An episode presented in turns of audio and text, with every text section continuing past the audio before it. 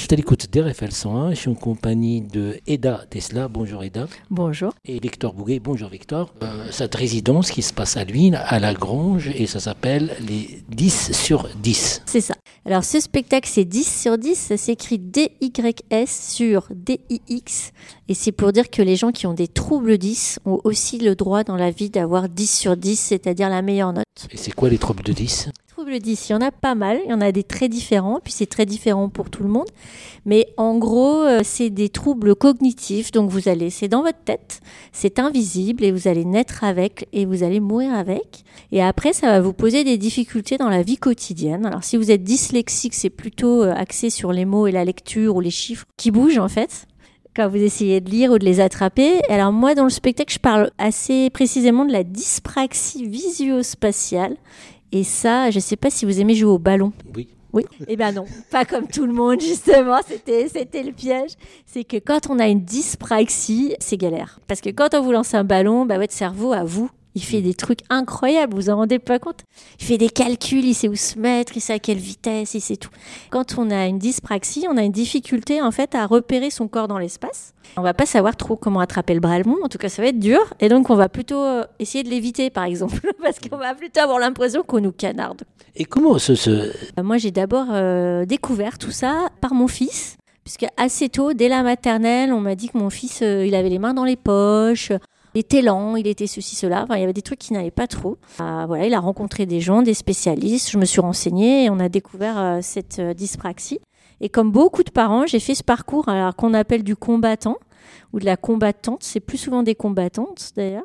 Parce qu'on a plein de choses pour nous aider. En France, on a beaucoup de chance. Mais alors pour les obtenir, c'est très très compliqué. Donc je pense que j'ai écrit ce texte euh, vraiment euh, parce que j'avais vécu plein d'émotions en tant que mère, euh, en voyant mon enfant, en voyant les difficultés, les rencontres et la découverte de ce que c'était. C'est ce texte qui a surgi de tout ça. Bonjour, moi c'est Victor. Je suis comédien depuis un an et demi dans, la compagnie d'Ida, la compagnie Pipo. J'ai fait le conservatoire de Tours avant ça, jusqu'en 2019 à peu près. À côté de ça, je suis musicien, musicien, rappeur, chanteur et auteur du coup de ces mêmes textes. En fait, euh, l'ancien acteur qui travaillait sur ce projet-là est un ami à moi, Gomov. Il est parti faire des études dans une grande école qui s'appelle euh, l'ERAC à Cannes. Et en fait, en partant, il m'a proposé de, de, faire les essais et de rentrer en contact avec Ida pour participer à la pièce. C'est ce que j'ai fait. Le, courant est, vraiment super bien passé. Euh, je suis arrivé avec l'envie de, proposer un extrait du dernier morceau. Le morceau s'appelle Aldébaran et c'est un moment de prise de conscience de la part du héros dans l'envie de, de repousser encore plus ses limites. C'est un moment qui est chargé d'émotions et chargé de positivité. Aldebaran, Aldebaran, Aldebaran, Aldebaran, tes. Eh. Y'a rien d'ordinaire dans un parcours de vie malade. Et le quotidien que je mène ont besoin d'aller plus loin, il s'assouvit. Je connais pas le soupir. Je rêve toujours plus loin une fois assoupi. Je donnerai là le sourire à ceux qui croyaient en moi, à ceux qui croyaient en ça, qui vont dans les salles, à ceux qui jurent par la taille ou par la vitesse. J'ai tracé ma route endormi sur la tête Je rêvais pas de billets ou de signer v'là le chèque. Je voulais m'envoler, monter à bord d'un fly case. Je finis par oublier les fois où je crée le malaise. On vit avec la faille, puis on gravit la falaise. Papa et maman ont pu penser la blessure. À force de chanter, j'ai corrigé la césure. Je vais pas corriger ma vie, sinon c'est nul. J'en rêvais y a longtemps, depuis je le vis, voilà c'est sûr. On prenait pour ok Maintenant on m'écoute, on part à Cassiope. Dehors fait du son et t'y es abonné, mon pote. Car il a charbonné. J'ai rangé mon bazar, j'ai rangé v'là des barres. Je vous ai pris des billets direction Aldebaran modeste, c'est sûr. Là-dessus, je suis Parce que c'était la première fois que je pouvais intégrer une pièce de théâtre. Et au niveau du rap, puisque c'était une pièce qui faisait intégrer le rap dedans. Eda, présentez-nous cette pipo. Oui, alors Pipo, euh, bonjour les jeux de mots. Hein je suis pas. Je, pas dire. Ah, non, mais on est, on est, c'est fait exprès. Hein. Avec Pipo, donc c'est P-I-H-P-O-H, c'est hip hop à l'envers. Fondé cette association à Roubaix. Euh, moi, je travaillais dans une école d'art. J'étais étudiante dans une école d'art. Tous mes amis euh, se moquaient un peu de moi parce que moi, je travaillais avec des danseurs de hip-hop dans un quartier populaire de Roubaix qui s'appelle l'Épaule, que je salue, la rue de l'Épaule euh, d'ailleurs. Je trouvais que je faisais du pipeau. Ils trouvaient ça culture populaire, aucun intérêt. Ce qui les intéressait, eux, c'était d'aller dans les musées, etc. Moi, c'est exactement l'inverse. Ce qui m'intéressait, c'était d'aller dans la rue. Cette rencontre avec ces danseurs de hip-hop, voilà, ça a créé l'association Pipo, qui volontairement est un terme donc humoristique pour dire que, bah oui, on fait du pipo et on est fier en fait de brasser les cultures, de brasser les gens, de faire sortir un peu chacun de sa frontière, souvent invisible, mais euh, bien présente dans les esprits. Que à ce titre-là, pour parler d'aujourd'hui, on est très investi au Sanitas, avec une paysagiste, avec un vidéaste. On s'investit auprès des habitants de ce quartier. Pour moi, le hip-hop, euh, c'est dans ma génération. Euh, donc moi, je suis née dans les années 70. Le plus grand mouvement d'éducation populaire euh, de, de, de, ces années-là. moi, ça m'a fait découvrir des artistes incroyables. Et puis, les quartiers HLM, qu'est-ce que c'était? Les jeunes de ma génération issus de l'émigration, qu'est-ce que c'était pour eux d'être français? Ça m'a passionné, ça me passionne encore. Et c'est vraiment un creuset culturel, le hip-hop, qui, a plein plein de facettes euh, et notamment qui a été, moi je me suis beaucoup intéressée au départ à la danse, même si là j'ai écrit un des textes de rap pour euh, la pièce qui finalement était réécrit par Victor parce que moi mon rap était old school hein, quand même. On est passé à une autre forme de rap aujourd'hui. Voilà, il s'est inspiré des textes mais il a écrit les siens donc ils sont dans la pièce et j'en suis très très fière euh, voilà d'avoir ce passage de relais à travers le hip-hop. Euh. je trouve que c'est très important et puis c'est un milieu, je disais, euh, moi je me suis beaucoup intéressée à la danse. Moi je connaissais bien la danse classique hein, et la danse classique à l'époque et c'est encore le cas aujourd'hui, c'est certains corps, certaines personnes et le hip-hop a toujours été un mouvement qui a intégré les personnes en situation de handicap, un physique qui n'est pas la norme de la danse. Ça a été une révolution dans le monde entier. Ce projet-là, ça a permis de créer le lien Ouais, c'est ça. Euh, contre l'exclusion de, de l'autre. C'est ça, parce que le problème des troubles 10, alors je pense que c'est aussi une chance. Nous dirait sûrement des gens qui sont en fauteuil roulant, par exemple, pour prendre un peu euh, situation plus connue sur le handicap, c'est que nous, c'est invisible. Donc, euh, avoir un handicap qui n'est pas visible, ça permet qu'on pose pas tout de suite une étiquette sur vous, enfin qu'on subit pas euh, certaines choses que subissent sans aucun doute des personnes en situation de handicap visible. Mais par contre, le problème, c'est que ça, pour beaucoup de gens, ça n'existe pas en fait puisque ça ne se voit pas. En plus, c'est très récemment connu par la science. Hein. Euh, on est tous des cobayes en fait des troubles 10, enseignants, euh, chercheurs, euh, patients, puisqu'avant ça n'existait pas. moi, à ma génération, le diagnostic n'existait pas. Or, j'ai fait des tests et il semblerait que je sois moi-même dyspraxique. Donc, mais évidemment, ça n'existait pas c'est très important d'informer le grand public euh, que ça existe, que c'est vraiment vécu dans la tête, que c'est pas on n'est pas paresseux, on n'est pas maladroit, on n'est pas idiot, on n'est pas voilà tout ce qu'on peut croire, c'est un fait avéré euh, qu'on a ces difficultés là. Et puis c'est important pour les familles et c'est aussi pour ça qu'on fait ce spectacle, les enseignants, les AESH, qu'ils aient des espaces pour euh, les gens concernés se voir valoriser et les autres entendre et pouvoir s'exprimer sur les difficultés aussi qui vivent à travers ça. Donc cette pièce là où ça, ça permet de mettre un petit peu euh, de rendre visible l'invisible. C'est un travail aussi dans le territoire parce que, mine de rien, le Sanitas, on sait que les difficultés qu'il y a sur ce, territoire-là, l'approche par rapport à la population, par rapport aux acteurs, mm. est-ce que c'est facile de faire adhérer les artistes, par exemple? C'est vrai qu'on a eu beaucoup, beaucoup de chance avec ce projet depuis le départ parce qu'il y a vraiment plein de bonnes fées qui se sont penchées, notamment euh, la CAF 37 qui a été très aidante. Il y a Jeunesse et Sport qui nous soutient. On a travaillé euh, grâce à la ville de Tours dans le cadre des éducatif avec des classes du Sanitas, avec des enfants de l'Arche du Lude à jouer les tours. C'est vrai qu'on a eu la chance que tout le monde se fédère parce que les gens sont conscients qu'ils savent pas comment s'y prendre, les familles sont perdues. Il y a aussi des professionnels qui nous soutiennent, des orthophonistes, des ergothérapeutes qui ont vraiment envie. Euh, d'ailleurs, ils vont venir à Luynes. Euh, il y a des orthophonistes qui seront là, on en parlera après, euh, qui ont vraiment envie d'aider les familles et les enseignants sont démunis, donc ils sont en demande de, de, comprendre. Ça intéresse en fait tout le monde, même les gens qui ne sont pas concernés directement. Les gens sont en train de se rendre compte euh, de l'importance de s'intéresser à cette forme de handicap-là. Et le théâtre, pour ça, est super. Parce qu'on l'a pas dit, mais donc euh, sur scène, il y a Victor et puis il y a euh, Thomas Biver et Emma Biver, les deux autres comédiens, qui jouent les amis imaginaires en fait de Théor.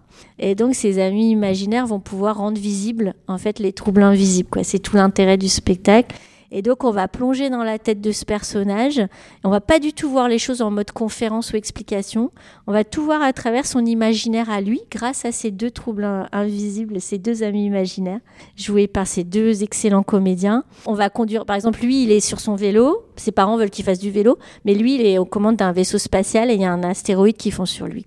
Il est au square. On croit, les enfants, les parents disent ah bah va jouer au square, mais lui, il est comme devant un film en accéléré. En fait, voilà, on va tout vivre à travers son imaginaire pour mieux comprendre euh, ce qu'on, comment on voit le monde et comment on vit ces troubles-là.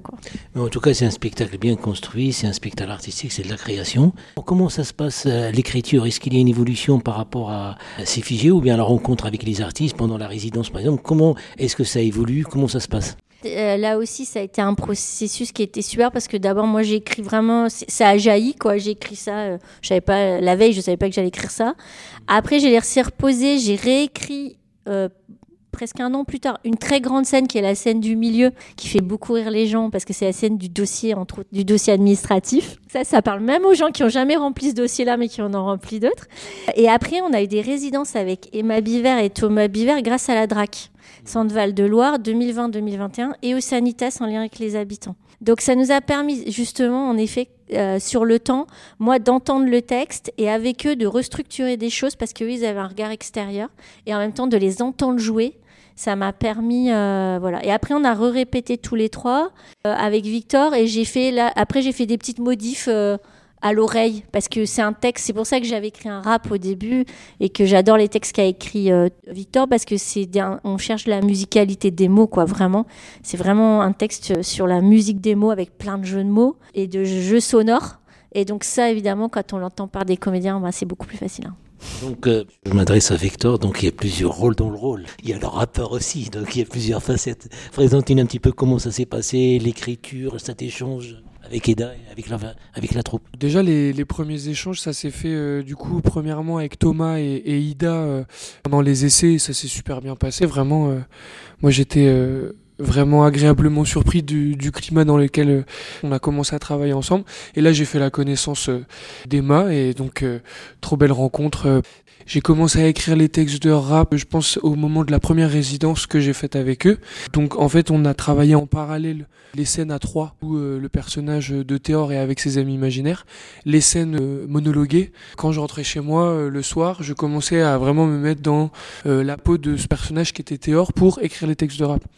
L'exercice qui était très marrant et intéressant, c'était que Théor, en tant que rappeur, bah, c'est pas euh, Victor en tant que rappeur. Et moi, euh, dans la vie, j'ai mon nom de rappeur, je suis garusé, je, je fais mes projets, j'écris comme j'écris, euh, mais il fallait que j'écrive différemment pour cette pièce, puisque je suis pas mon nom d'artiste dans cette pièce. Je suis Théor. Et donc c'était une super euh, dans l'exercice pour écrire et pour trouver des nouvelles sonorités. Comme disait Ida, l'essentiel c'était de faire des jeux de sonorités, de passer des jeux parce que ça faisait vivre Théor d'une autre manière dans la pièce. Moi j'ai adoré m'inspirer des notes d'intention de la pièce en fait. Des fois j'écrivais, du coup je regardais la je regardais la pièce, je feuilletais la pièce et quand il y avait une phrase qui me percutait, eh ben, je me dis tiens je vais la placer. Je me suis euh, fortement inspiré sur un des textes qui était déjà écrit. J'ai gardé le refrain tel quel. J'ai réécrit certains passages que, que, je trouvais un peu euh, bancal sur les placements des vers, mais sinon, il y avait déjà une grosse base de travail sur un des textes. J'en ai surtout écrit deux autres. Mais le, premier, par exemple, il y avait déjà un très beau squelette. Euh, mettre un petit peu sa patte pour la création, donc c'est pas, c'est pas figé, c'est ça ce que je veux dire. Non, c'est absolument pas figé. C'est euh, ça aussi la beauté de création de d'Ida et, et, de ce qu'on a pu rajouter euh, nous avec euh, Thomas et Emma. Et je pense pouvoir parler au nom de, de tous et toutes en, en disant ça, c'est que Ida nous a permis d'être nous-mêmes dans cette pièce en incarnant quelqu'un d'autre. Et ça, c'est une chance parce que on s'est pas retrouvé contraint à s'oublier complètement. Elle a plutôt décidé de travailler avec des gens qui avaient un type de personnalité qui correspondait avec ce qu'elle recherchait peut-être et du coup, on pouvait euh, s'exprimer euh, sincèrement. En tout cas, c'est ce que j'ai ressenti dans le fait d'écrire des textes. Et en plus de jouer un personnage, je me suis senti euh, super bien, quoi. Et comment on passe de d'un comédien vers un rappeur Comment ça s'opère tout ça? Est-ce qu'il faut trouver un lien, une complémentarité quelque part entre les personnages? Eh ben en fait, ça a été un long processus de questionnement dans ma vie parce que depuis que je suis tout tout petit, j'écoute du rap et depuis que je suis très jeune, je, joue sur scène, euh, je, fais, je fais un peu le clown, etc. Et puis au bout d'un moment, c'est devenu de plus en plus sérieux. Et euh, ceux avec qui je travaille en théâtre m'ont toujours dit qu'au bout d'un moment, euh, j'allais faire un choix et que le théâtre allait de soi et que bon, le rap, c'est bien gentil, mais ça va s'arrêter. Et tous les gens avec qui je travaillais dans le rap me disaient non, mais bon, le théâtre c'est marrant, t'es es sur scène, tu fais le clown, mais un jour ça va s'arrêter, feras vraiment de la musique. Et en fait, j'ai jamais réussi à faire vraiment un choix. ce choix que j'ai jamais réussi à faire, je me suis rendu compte qu'à ce moment-là, c'était la réponse qu'Ida m'a donnée. C'est, bah, t'as pas à faire de choix, tu feras les deux. Et vu que j'ai jamais réussi à faire ce choix-là, bah, la jonction entre les deux euh, métiers, les deux, les deux emplois, entre guillemets, se fait naturellement puisque j'ai jamais fait un choix entre les deux. C'est un artiste ne fera jamais le choix. En tout cas, je reviens vers Eda. Il y a aussi ce spectacle peut poser une question par rapport aux spectateurs, c'est-à-dire même il y a des gens qui sont dyslexiques par exemple, qui ont un 10 mais ils ils, se rendent pas compte qu'ils l'ont. Je tiens à dire que je ne fais pas de diagnostic sauvage parce que non, mais parce que c'est une très très bonne remarque parce que ça nous arrive. On a fait des étapes de création, donc on a déjà rencontré des publics. On a eu ce que moi maintenant j'appelle un coming out, c'est-à-dire qu'on a eu un jeune qui nous nous a beaucoup ému euh, de Terminal. Dès la fin, il a levé la main, il a dit voilà, moi je suis dyslexique. Et c'est la première fois que je vais le dire devant tout le monde. Et, c'est la première fois que je me sens valorisée par le personnage de Théor. Et que je me sens, euh, non pas fière d'être dyslexique, ça n'a aucun sens, mais fière d'être moi-même mhm. avec la dyslexie. Puisque... Mhm. Et, d'un autre côté, moi j'ai eu, euh, Victor pourra en parler aussi, mais moi de mon côté, j'ai eu un grand-père qui est venu me voir à la fin du spectacle en me disant oui, ma petite fille, elle est en train de faire des tests, etc et je me pose des questions sur moi. Mhm. Alors que c'est un grand-père, on peut se dire, bon, bah, il a pris le temps de se connaître, ou alors, bah, il s'est dit, je suis comme je suis, et puis basta. Et non, et non. Et donc, moi, évidemment, je ne suis pas euh, médecin. Mhm. Donc, je lui ai dit, vous avez raison de vous poser des questions. je parle de mon expérience. Moi, j'ai eu donc. Euh, un diagnostic euh, à un âge quand même bien avancé, puisque j'avais passé l'âge de RFL 101. qu'on ne dit pas. Voilà, qu'on ne dit pas, mais qu'on peut imaginer. Et ça m'est quand même utile dans ma vie et mmh. dans ce que je suis. Ça a changé énormément de choses. Ça m'a permis de revivre toute ma vie, en fait, avec euh, une prise de conscience sur beaucoup de choses incompréhensibles qui, qui faisaient En fait, plein d'éléments se perdre sur la route, des choses très très concrètes, hein. faire tomber des objets, se perdre sur la route, avoir des difficultés en mathématiques, enfin bref, tout un ensemble de choses qui séparément, que je connaissais séparément, parce que je me connais, mais qui n'avaient pas de sens ensemble. Et donc je, conseille quand même à tout le monde, quel que soit l'âge, si on se pose des questions, d'aller quand même voir de quoi il retourne, parce que je pense que le diagnostic c'est très très précieux. Quoi. Mmh. L'expérience des autres, euh, les créations, donc c'est la thématique, les, les 10, mais en tout cas c'est un spectacle créé mise en scène. D'ailleurs, la mise en scène, est-ce qu'on peut en parler ah Oui, bien sûr. Oui, oui, c'est vraiment un spectacle de théâtre et de rap qui a été créé dans des théâtres, hein, avec le soutien de Luynes, mais de l'espace Malraux de Jouer les Tours, et puis du Donjon à Pithiviers, qui ont vraiment été des grands, et de la Charpente à Amboise. Mmh. Donc, vraiment un spectacle de théâtre pour tout le monde, pour la famille. Alors, pour les ados, ça c'était notre grande découverte. On a joué devant des ados, des grands ados, en lycéens, ils ont adoré aussi. Et euh, la mise en scène, bah, c'est ça, c'était tout l'intérêt pour un metteur en scène. On sait que dans Hamlet, c'est l'histoire du fantôme, et le fantôme, c'est le lieu du théâtre, c'est-à-dire ce qu'on ne voit pas, mais qui existe. Comment on le fait exister sur scène. Donc ces fameux deux amis imaginaires, là, joués par Emma et Thomas Biver. C'est tout l'intérêt euh, de mettre en scène qui n'est pas possible de voir dans la réalité. C'est donc rentrer dans la tête de ce personnage et voir les choses telles que lui les voit. Et là, on a Nicolas Bignan, dont on n'a pas parlé, qui nous fait un travail de lumière très très important dans le spectacle et qui joue un rôle aussi très très important pour raconter cette histoire euh, mhm. de qu'est-ce qui se passe dans notre tête en fait. et ben, ils vont beaucoup s'amuser. Euh, moi, ce qu'on m'a, je vais répéter ce qu'on m'ont dit des spectateurs spectatrices. Ils m'ont dit qu'ils avaient énormément ri euh, même pour ceux qui n'étaient pas concernés par les troubles 10. Et puis que par moments, ils avaient été extrêmement émus euh, notamment quand euh, Théor euh, raconte des choses, enfin c'est joué par les amis imaginaires. En fait, les amis imaginaires s'amusent à rejouer des enseignants, ça peut être des thérapeutes, ça peut être des passants, des voisins qui ont eu des paroles assez malheureuses et qui ont été entendues par l'enfant. Et là, on a des moments qui sont poignants. Mmh. Donc c'est comme tous les spectacles. Mhm. C'est euh, des émotions fortes et puis euh, grand moment de, joie, j'espère. Et on a souvent des éclats de rire. Donc... À la Grange de Luynes Ouais, donc c'est à la Grange de Luynes.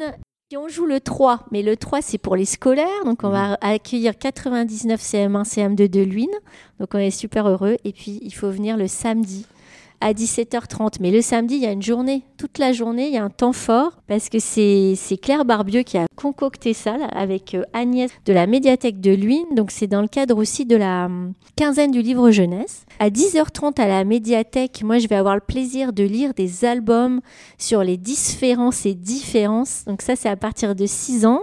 Euh, vous venez à 10h30 et on se fait ensemble une lecture. J'ai trouvé des albums grâce à Libre Enfant, la librairie Libre Enfant et la quinzaine du livre jeunesse, des, albums magnifiques pour parler. Euh, alors c'est à la fois des hypersensibles, des maladroits, des troubles 10, des poètes, des rêveurs. Venez, venez partager ce moment avec nous. Et puis aussi, il y a d'autres dates, parce que c'est une résidence, un spectacle qui va être joué en Touraine et ailleurs. Mais restons en Touraine, il y a aussi le 16 mars à la salle Télém.